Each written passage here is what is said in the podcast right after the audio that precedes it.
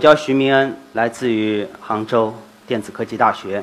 嗯，下面由我给大家介绍一下 3D 打印，啊，怎么样来做人体的器官，啊，以及我们在这方面这些年做的一些工作。大家看到这是一辆汽车，嗯，有发动机、变速箱、刹车、轮子。汽车如果有个零件坏了，我们可以开到 4S 店去，他给你换一个零件。那么我们人呢？这是我们人。我们人也有很多很多的器官，我们有跟汽车发动机一样的器官，比如说我们的心脏啊，也有我们跟汽车的后面的排气管一样的器官啊，比如我们的肾啊，我们的肝脏。那么人的器官它会不会坏掉呢？我们来看几个图。我们看到最上面的那个是人的肺，人的肺大概多久时间会开始衰老呢？二十年左右。在我们的啊右侧是我们的心脏，心脏大概多久开始衰老呢？大概是四十年左右啊。然后在我们的啊下侧是我们的肾，肾多久开始衰老呢？肾大概是五十年。啊，我们所知道的经常容易坏掉的那个肝，其实它衰老的时间倒是很迟，它是七十年。但是这个只是理想的状况，事实上。大家知道，最近 PM 二点五啊连续爆表，我们的肺没有以前那么长时间好用了。如果长时间处在我们现在这个啊空气的条件下，我想二十年也不要啊，可能十五年就开始进入衰老。我们的这些器官衰老，或者是因为外力损伤之后，现在有没有办法治疗呢？现在常规的医院里面用的方法是器官移植，但是大家知道器官移植。的患者和供体的数量比是多少吗？在我们中国是一百五十比一。这意味着什么？一百五十个需要器官移植的患者，只有一个人可以等到那个移植的器官，其他一百四十九位就很不幸的离开这个世界了。那么移植了器官是不是就好了呢？No。啊，这些移植的器官由于来自于异体，它还会受。我们自体免疫系统的排斥，啊，大概整个器官移植后的一生中，是一直要服用抗免疫啊的抑制剂，啊，现在你移植一个肾大概五十万，你还得吃差不多五十万的药，啊，那么有没有别的办法解决呢？克隆行不行？很多人都问我克隆行不行？这张图片来自于一部电影，叫《逃出克隆岛》。这是一个在培养一个全的人的一个过程。如果你有疾病了，我们把你的一个细胞给提取出来，把你的细胞核替换到一个受精卵中，然后将这个受精卵做成胚胎，然后再发育出来。那么，真的可以吗？这是克隆岛中的一个场景。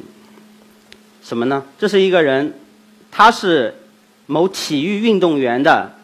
在克隆岛内的培养的一个替身，然后有一天这个体育运动员心脏出问题了，然后就把这个人怎么样抓到那个他们的医院里面，把他的心脏挖出来啊，换给那个他的真身。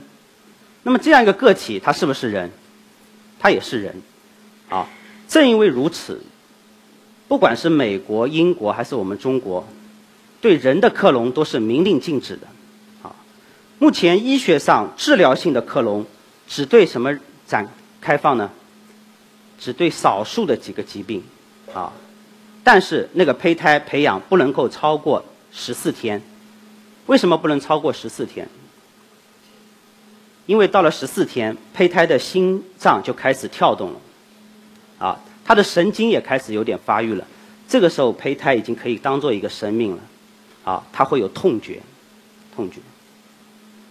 所以克隆这条路现在法律上也走不通，更何况克隆这条路在技术上依旧有问题。我们所知道的多利啊，没活两年就去世了啊。那那头绵羊，它会得癌症。这是有一本书，是康奈尔大学的啊，Lit Hobson 写的。他说，3D 打印技术可以解决啊人的组织和器官的一些制造的问题。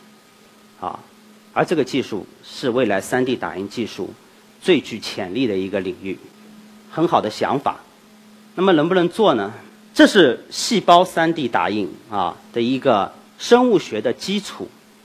它的基础建立在什么上呢？这是一个实验，非常有名的一个实验。我们把老鼠的动脉的血管切成一个一个环状的结构啊，就像甜甜圈一样，然后把这些甜甜圈全部给套起来。大约在七十二个小时后，这些甜甜圈又重新长到了一起，形成了一个有功能的、可以输送血液的血管。那么这个实验告诉我们什么？告诉我们。假如说我们在体外用一种技术把细胞啊按照它体内的结构堆积起来，它们是有可能啊可以形成功能性的结构的。那么，3D 打印细胞相比传统的打印技术有什么难的地方呢？大家看啊，左边的这张图，这是我们打印第一天的结构；右边这张图呢是打印三天后的结构。如果你们仔细看，在右边那张图中可以看到一个个小圆点啊，那个就是细胞。那么这是不是就成了呢？No，细胞是活的。如果它活了，它一定会生长开来。如果培养三天后它还是一个个圆球，那证明细胞在这个过程中已经损伤了啊。事实上，这是我们碰到的第一个难关：细胞的损伤率。我们一开始打印的过程，对细胞的损伤率几乎达到了百分之九十以上。啊，很多时候是百分之一百。我刚刚做这个技术的时候，几乎就绝望了。后来我们大概花了七八个月的时间，不停的做，不停的做，每天换三四套实验方案，换材料，换打印的参数。经过半年多以后，好，我们终于让细胞在里面活下来了。大家可以看，跟前面那张图有什么区别？细胞一旦活下来，它就会铺展开来，啊，互相会粘结。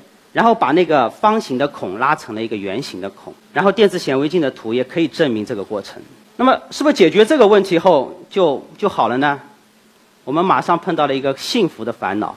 大家看上面那个图，左边这个图是打印后三天的，然后我们养了大概一周后，就出现了什么情况？细胞在里面疯长，把整个结构都给填满了。如果我们打印出一个非常好的结构，但是细胞疯长，把结构全都损坏掉了，那那些那些结构就没有意义了。那么下面那个图呢，是另外一种情况，细胞长起来了，但他们干了一件事情，他们怎么样？他们把那个支架给吃掉了，因为我们用用来做支架的材料是对细胞有营养的物质，然后围绕这个东西，我们又做了很久，慢慢的、慢慢的，我们可以控制细胞在里面的生长。啊，甚至可以控制细胞在里面的分化。那么，这个就是我们大概啊做了一年左右的时候可以得到的啊一个图。这是培养两周后，我们可以看到那些绿色的地方啊，你们可以看到有都是被染色的细胞膜。那些红色的点呢是细胞核。我们可以看到细胞在里面生长非常好，而且结构也维持下来了。啊，然后我们要要留下的通道。啊，在里面都有，啊，那么到了这一步，我们觉得我们大概可以往下走了。然后我们回到我们最原初的梦想，来做人的脏器。那么我们看到，我们想做的第一个呢，就是人的肝脏。我们其实在做人的肝脏这个过程，其实是一个叫做逆向设计的过程。啊，逆向设计大家也许不理解，用通俗的话来说就是山寨。啊。把一个现有的产品拿过来，把它的所有的啊所有东西搞清楚、测完啊，然后围绕它反向的去求它这个产品。大家看右图，它是我们肝脏的基本的功能单元，我们称为肝小叶。它由什么东西构成呢？好，大家看中间有一个蓝色的叫中央静脉，啊，然后呢有肝板，有肝细胞组成啊，肝板、肝血窦啊、窦间隙啊、胆小管等等这些。组成大概多大呢？大概高两毫米，宽一毫米。所有肝脏的基本的功能都是在这一个小小的单元中实现的。那么，这个是我们做的一个大概两个月的对我们打印出来的这个肝脏的一个功能的研究。它们的功能非常的稳定，在两个月的时间里基本上没有衰竭，啊。证明我们做出的肝脏它是有肝脏的功能的，而且能够长时间的保持住。除了肝脏以外，那么我们对肾脏啊也进行了一些啊尝试，一样的。首先我们研究肾脏的基本的单元结构啊，肾脏是由肾小管、肾小球啊组成的。肾小球负责滤出尿液，肾小管负责重吸收啊。那么我们体外呢重建了一个基本的结构单元啊，然后呢打印出了啊一个有功能的啊，希望是有功能的一个结构。当然这部分工作我们还在继续的进行中。除了这个以外，我们也尝试一些啊更有意思的或者是更直观的一些工作啊，比如说这是我们打印的人的耳朵，这是用啊耳软用软骨细胞打印的。我们希望有一天，在体外培养好了之后，可以种植到人的体内去，啊，去修复人的啊这个耳朵的缺损。当然，这个技术也可以用在别的地方，比如说整形啊，整形也能用。那么，除了啊这个来修补、替换人的器官以外，我们做的这些组织器官还能够干嘛呢？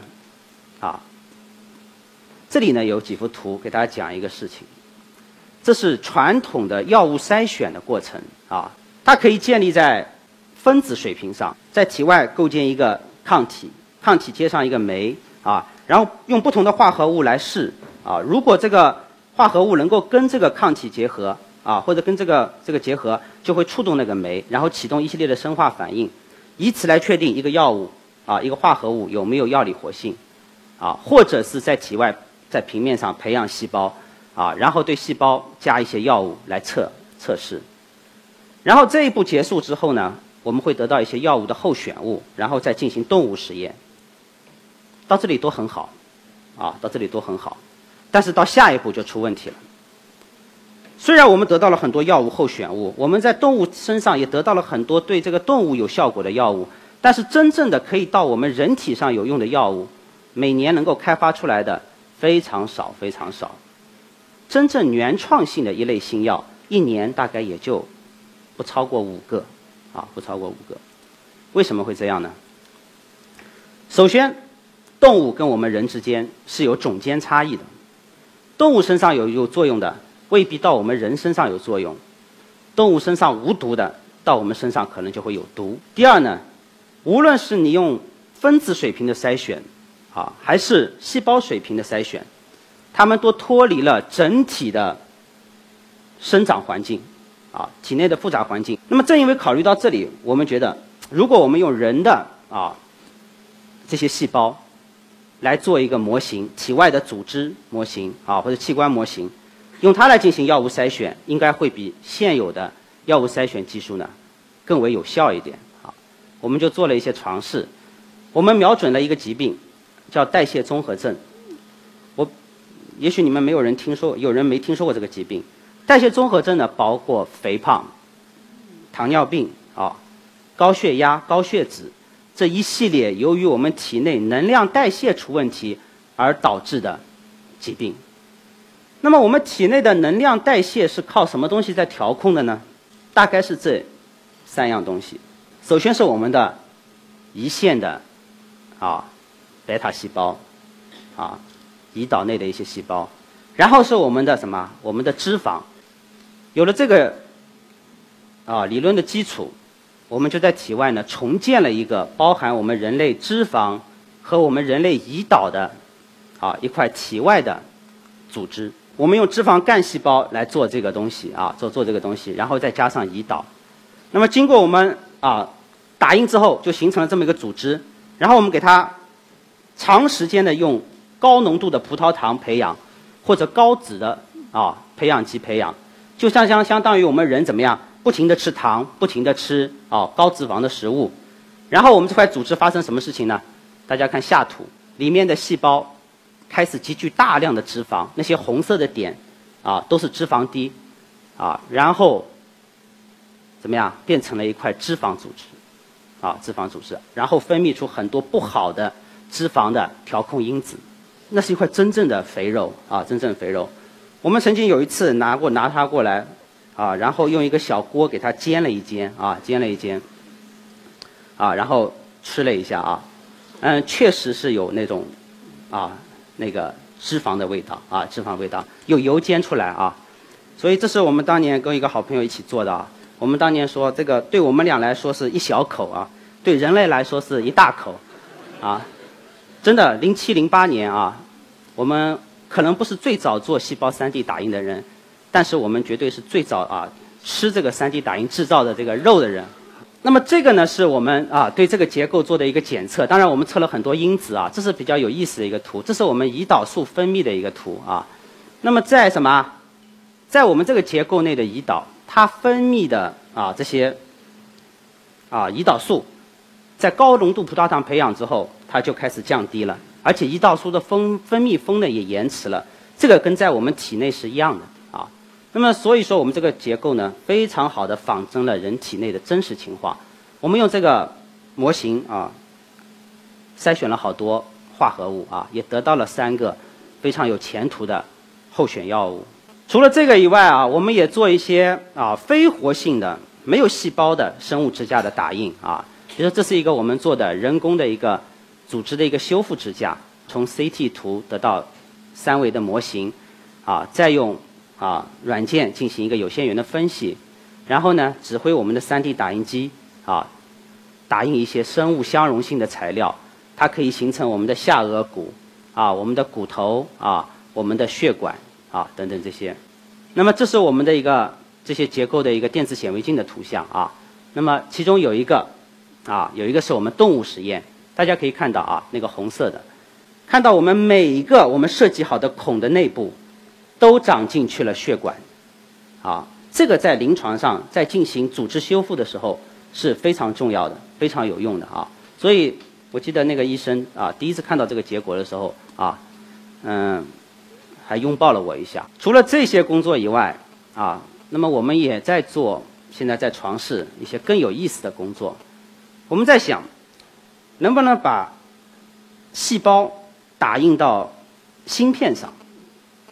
啊，芯片上，那么然后让细胞和芯片之间建立这个信号的传导，啊，我们就设计了一块芯片，上面有不同的传感器，有的传感器可以细感受细胞的生长，有的传感器可以感受细胞的动作电位，啊，等等这些，然后我们把这个芯片封装，在上面打印上不同的细胞，啊，最后我们对这个芯片上的细胞进行检测。我们发觉，哎，我们能够检测到那些打印的细胞的功能啊，或者说它们的活性啊。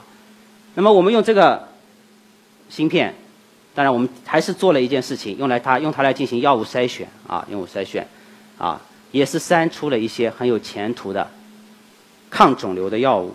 当然，这个技术如果再继续发展下去，会到什么程度啊？这是我。